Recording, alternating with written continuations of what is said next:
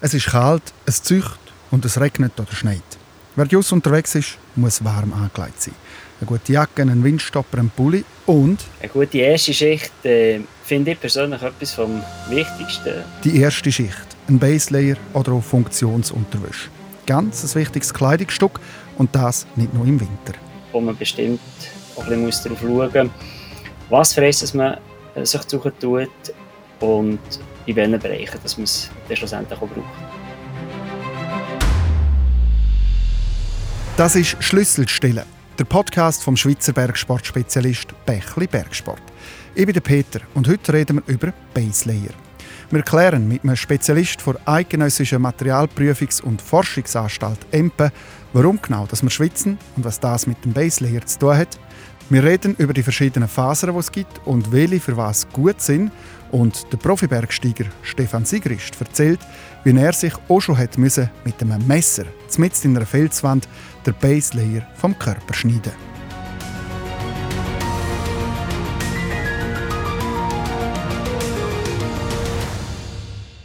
Also kritische Situationen gibt es sicher immer wieder mal. Es hat oftmals mit Wetterumschlägen zu tun. Der Stefan Sigrist ist auf der ganzen Welt in den Bergen unterwegs. Wetterumschläge, die man vielleicht nicht so vorausgesehen Das Bindrift, das ist so windtransportierter Schnee, wenn man sich auf der Lehseite bewegt, äh, wo man auch schwer kann einschätzen kann, wo also ein bisschen ähnlich aussehen wie kleine Lawinen, die sind nicht gefährlich, aber natürlich sehr unangenehm. Der Schnee füllt dem schlussendlich den Kragen und Kapuze jeweils äh, ja, wie eine kalte Dusche. Und sobald dass man natürlich Schnee näher, vielleicht sogar unter dem First Layer hat äh, oder über dem First Layer, äh, wird dann einmal äh, schmelzen und dann ist man noch nässer und dann kühlt man noch mehr aus. Ich habe äh, bestimmt schon mehrere solche Situationen gegeben und es hat auch schon gegeben, dass man halt jetzt ein oder andere Teile, wo äh, so feucht ist worden oder nass ist worden, etwas, wo ganz klar äh, gefährlich ist, wenn man äh, zu lang in solchen Material unterwegs ist, wo durchnässt ist, dass man dermaßen auskühlt, dass man sich fast nicht mehr warm bringt. Dass ich solche Teile auch ausgezogen habe. Also halt auf einen First Layer oder einfach auf einen Second Layer verzichtet habe und lieber mit dem anderen, noch trockenen Material unterwegs war, das ich noch dabei hatte. Nasse Base Layer kann gefährlich werden. Wie der Stefan Sigrist seine Sachen trocknet, während er unterwegs ist und Tipps von ihm, wenn er was anleitet, das gibt später. Schnee im Rücken, das kann ein Grund sein, dass ein Base Layer nass wird. Meistens ist es aber einfach, weil wir schwitzen. Unser Körper der verbrennt in den Zellen Energie, ganz ähnlich wie ein Automotor Benzin. Die Energie die wird in den Zellen in Bewegung umgewandelt. Aber eben nicht nur. Genau gleich wie beim Automotor wird viel von dieser Energie auch einfach in Wärme umgewandelt. Wenn wir uns viel bewegen, also viel Energie in den Zellen muss umgewandelt werden, gibt es so viel Wärme. Und um den Körper dann zu kühlen, fangen wir an zu schwitzen, erklärt René Rossi. Er leitet an der EMPE die Fachabteilung, die unter anderem im Bereich von Outdoor-Textilien forscht. Wenn der Körper am Überhitzen ist, fängt er an, äh, Flüssigschweiß zu produzieren. Der Flüssigschweiß wird äh, dann auf der Haut verdunsten und äh, wird dadurch durch die Verdunstungskühlung den, den äh, Körper kühlen. Am normalen Tag schwitzt ein Mensch gut einen halben bis zu einem Liter Flüssigkeit in Form von Schweiß. Bei hoher Anstrengung, also zum Beispiel auf einer Skitour oder beim Klettern, kann der Körper mehrere Liter Flüssigkeit schwitzen. Wenn man dann aber eine Pause macht, weil man oben auf dem Gipfel angekommen ist und man hat die falschen Kleider an und die sind dann auch noch nass vor Schweiß, dann hat man schnell kalt. Die Gefahr besteht, dass man auskühlt. Das beste Mittel dagegen, richtig angelegt sein und eben auch die passende Unterwäsche. Aber was heißt das eigentlich? Fangen wir mit dem Konzept vom Zwiebelprinzip an. Also der Körper ist mit mehreren unterschiedlich warmen Schichten eingepackt, anstatt einfach eine dicke Jacke. Wenn die Schichten aufeinander abgestimmt sind, ergänzen sie sich in ihren positiven Eigenschaften. Sie lassen keine Nässe ein, sie heben den Wind ab, sie lassen aber Wasserdampf raus und sie bauen mehrere Luftschichten auf, die dann isolieren. So hat man warm. Und wenn es einem zu warm ist, kann man einfach eine Schicht abziehen. Trotz dem Zwiebelprinzip schwitzt man aber. Darum ist die Aufgabe der untersten Schicht vom Base Layer die Feuchtigkeit zu verteilen oder abzuleiten oder aufzunehmen. Die Aufgabe ist also ganz unterschiedlich, je nach Saison, Sport, wo man macht oder auch Typ, wo man ist, sagt René Rossi weiter. Im Winter muss man sich überlegen, ob man äh, stark schwitzt und muss kühlen oder ob man eher äh, gemächlich unterwegs ist. Und wenn man mal schwitzt, braucht man eigentlich den Schweiß nicht, um den Körper zu kühlen. Also muss man das Produkt dementsprechend wählen. Wenn man jemand ist, der wo äh, große Aktivität hat, wo äh, auch im Winter bei, bei tiefen Temperaturen eher äh, zu warm hat, dann sollte man Unterwäsche wählen wie äh, ähnlich wie, wie im Sommer, wo sehr gut kühlt. Das können Unterwäsche sein, die noch ein bisschen äh, dicker sind, damit man nicht nass auf der, auf der Haut ist, weil das ist äh, unter Umständen, wenn man dann einen Luftzug hat, äh, sehr unangenehm. Also sollte man vielleicht äh, so eine zweischichtige Unterwäsche wählen.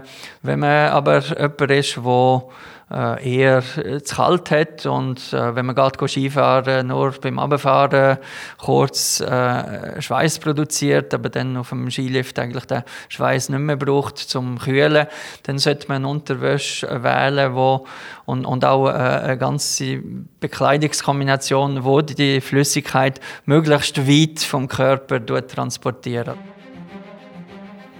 Die Base Layer haben also verschiedene Aufgaben er muss sich auf verschiedene Bedürfnisse anpassen. Die Hersteller von Funktionsunterwäsche haben sich darum auf Materialien spezialisiert, die die Feuchtigkeit und die Wärme besser regulieren. Für die verschiedenen Aufgaben und Anwendungen gibt es verschiedene Fasern, wo der Base Layer daraus gemacht ist. Grob gesagt gibt es drei Typen. Es gibt synthetische Fasern, also Kunstfasern, Polyester oder Polyamid oder Polymer zum Beispiel. Dann gibt es Naturfasern. Die bekannteste ist die Merino-Wolle, also Fasern aus der Wolle von einem Merino-Schaf. Und dann gibt es noch Mischgewebe, also die Kombination von Kunstfasern und Naturfasern. Aber was sind jetzt die Vorteile oder die Nachteile der unterschiedlichen Fasern und was brauche ich für was? Schlüsselstellen. Beratung.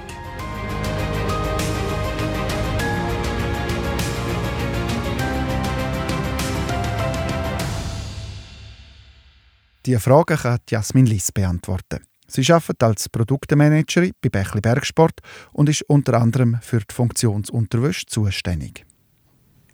Ich treffe Jasmin für ein Beratungsgespräch in der Filiale vom Bächli Bergsport zu Oerlikon und wollte von ihr zuerst wissen, was für Vorteile denn synthetische Fasern haben. Synthetische Fasern haben den Vorteil, dass sie wirklich leicht sind. Sie trocknen sehr schnell, gerade bei schweißtreibenden Aktivitäten und sie sind sehr robust. Das heißt, sie halten halt wirklich teilweise über Jahre. Und der Nachteil?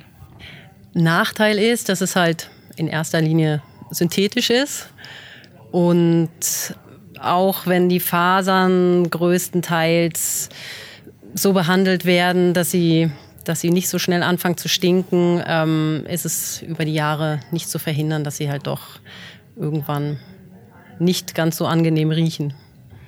Was für Vorteile haben denn Naturfasern? Naturfasern an sich haben erstmal den Vorteil, dass es ein nachwachsender Rohstoff ist. Also was jetzt die Umweltfreundlichkeit und Nachhaltigkeit angeht, steht das natürlich an erster Stelle. Der, der Fokus liegt da immer noch auf Merino-Faser oder Merino-Wolle, weil die halt wirklich sehr, sehr viele Vorteile hat. In erster Linie ist sie halt erstmal kuschelig weich auf der Haut oder so empfinden jedenfalls die meisten Leute. Merino-Wolle wärmt, wenn es draußen kalt ist und sie kühlt, wenn es, ähm, wenn es draußen warm ist. Sprich, sie ist sehr temperaturregulierend und sie ist natürlich oder auf natürliche Weise antibakteriell ausgestattet. Sprich, sie fängt halt nicht so schnell an zu stinken. Auch wenn man sie mehrere Male nacheinander trägt, ähm, ist da die Geruchsentwicklung nicht so, nicht so unangenehm.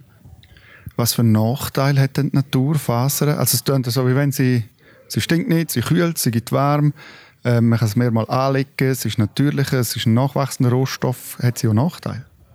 Gerade die Merino-Wolle besteht zwar aus, ähm, aus wirklich ganz, ganz feinen Fasern, die sich für viele auf der Haut angenehm anfühlen. Manche Leute können es halt trotzdem nicht gut auf der Haut vertragen. Das heißt, es, es kratzt halt trotzdem. Weiterer Nachteil ist, ähm, dass es schon schwerer ist als, als Synthetikfaser. Gerade wenn sich die Merino-Wolle mit Feuchtigkeit vollsaugt, was sie tut, was aber auch positive Eigenschaften hat, aber dadurch wird sie halt schnell schwer. Und die Produktpflege ist halt auch minimal aufwendiger als, als bei einer Synthetikfaser. Das heißt, gerade Merino-Wolle, um die ganzen positiven Eigenschaften beizubehalten, benötigt einfach ein spezielles Merino-Waschmittel oder Waschmittel, was für Merino-Wolle gedacht ist. Jetzt haben Naturfasern und Synthetikfasern Vor- und Nachteile. Wenn man es kombiniert, ähm, gibt es dann ein Kleidungsstück, das nur Vorteile hat? Oder ist das das Beste aus zwei Welten, Kombination aus Synthetik und Natur? Ähm, die Kombination hat natürlich sehr viele Vorteile. Gerade wenn man irgendwie versucht, die Vorteile aus, aus beiden Welten, also wirklich aus der Synthetik und aus der Naturfaser oder sprich Merino-Wolle zu kombinieren. Ähm, da gibt es halt wirklich so viele Kombinationsmöglichkeiten, dass es nicht unbedingt das Beste für jeden ist, aber aus verschiedensten Kombinationsmöglichkeiten kann man sicher für jeden Kunden bzw. für jedes Bedürfnis das Richtige, das Richtige herstellen oder, oder rausfinden wenn wir es gerade von den Bedürfnissen haben, für, für was für Sport, Sportarten brauche ich denn eigentlich was für Unterwäsche? Kann man das irgendwie generell sagen, was sich für was eignet? Generell kann man es jetzt nicht beantworten. Es ist halt immer abhängig vom, vom Einsatzzweck und letztendlich natürlich auch von den persönlichen Vorlieben oder Abneigungen. Ähm, grob könnte man es aber schon einteilen, dass Merino-Wolle eher für lang- oder mehrtägigere Touren geeignet ist oder längere Touren, die vielleicht nicht ganz so intensiv sind, wie beispielsweise mehrtägige Wandertouren oder länger, längere, nicht ganz so intensivere Skitouren, einfach aufgrund der Tatsache, dass es ähm, das Merino halt nicht so schnell stinkt und man dann nicht so viel so viel Ersatzkleider mitnehmen bräuchte. Das heißt, wenn ich jetzt eine Fünf-Tagestour mache, reicht vielleicht ein oder zwei Shirts und ähm, es fängt halt nicht so schnell an zu riechen und ich belästige damit halt auch äh, meine Mitwanderer weniger. Für intensivere und kürzere Aktivitäten, schweißtreibende Aktivitäten oder auch gerade im, im Sommer sind dann vielleicht doch eher synthetische Fasern geeignet, weil sie halt leichter sind, sie trocknen schneller, sie sind pflegeleichter.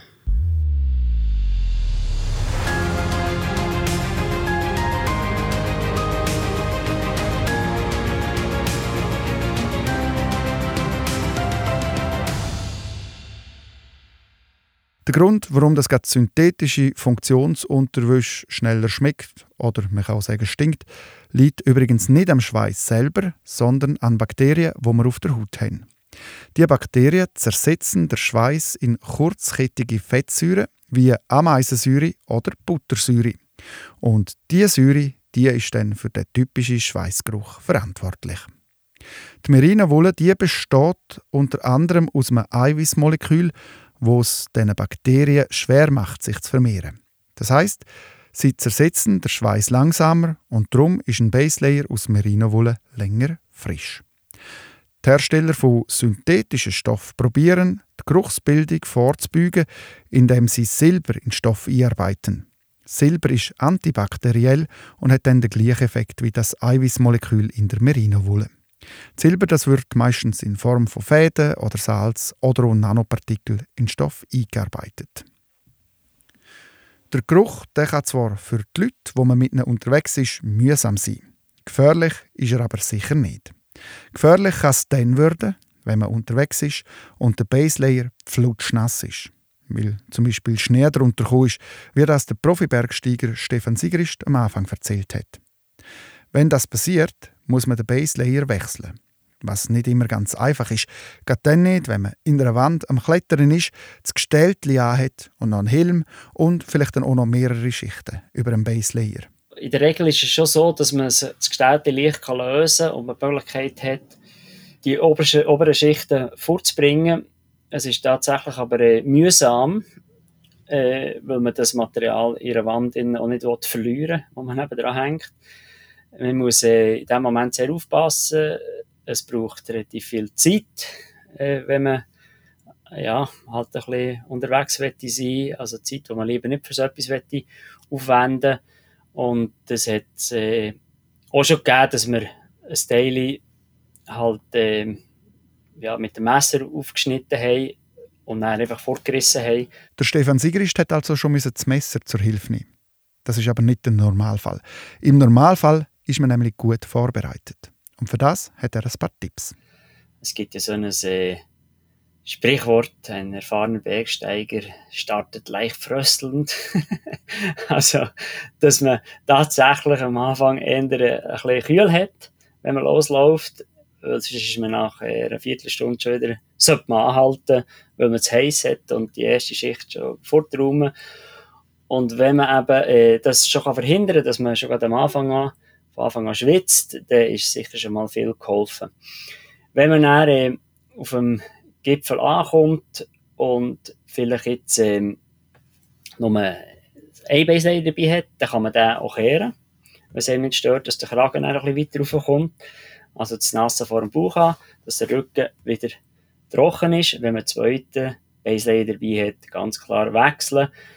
Wenn man jetzt äh, nur noch um die Abfahrt geht, dann kann man den Feuchtbeislayer in den Rucksack schmeißen. Wenn es aber dann noch weitergeht und man den gerne trocken möchte haben, eben zuerst den trockenen Baselayer anlegen oben auf dem Gipfel. Es ist auch oftmals so, dass man oben in der Höhe, speziell vom Gipfel, auch ein bisschen Wind hat. Und äh, dann wird es eben sofort ein bisschen kälter. Es ist ja so, dass man ein bisschen wartet, vielleicht noch etwas isst und äh, nicht mehr sich bewegt und noch einmal kälter. Also sofort, wenn man ankommt, wenn man noch warm ist, gerade wechseln äh, den trockenen Baselayer an und der feucht vielleicht oben drüber, wenn es dann noch so weitergeht. Gut vorbereitet mit dem richtigen Baselayer steht an einer guten Tour nichts auf dem Weg. Egal ob Skitour, Klettern, Wandern oder was auch immer geplant ist. Dass man das richtige Material hat, für das hilft einem eine Beratung in einer der zwölf Filialen vom Bächli Bergsport. Dort wird dann zum Beispiel auch mit dem Vorurteil aufgeräumt, dass man Funktionsunterwäsche noch im Winter braucht. Vorurteile sind in erster Linie, Funktionswäsche braucht man noch nicht im Sommer. Im Sommer ist es doch eh warm. Das ist aber eigentlich ein Irrglaube, weil gerade im Sommer, wenn es warm ist, wenn ich bei meinen Aktivitäten noch schneller schwitze, ist ein gutes Feuchtigkeitsmanagement wirklich wichtig. Das ist Schlüsselstelle, der Podcast vom Schweizer Bergsportspezialist Bächli Bergsport. Produziert von Podcast Schmiedi und Outdoor Publishing. Weitere Episoden, zum Beispiel die über Hardshell-Jacken, also die äußerste Schicht vom Zwiebelprinzip, gibt es zum Hören auf bächli-bergsport.ch, Spotify, Apple Podcasts und überall dort, wo es gute Podcasts gibt.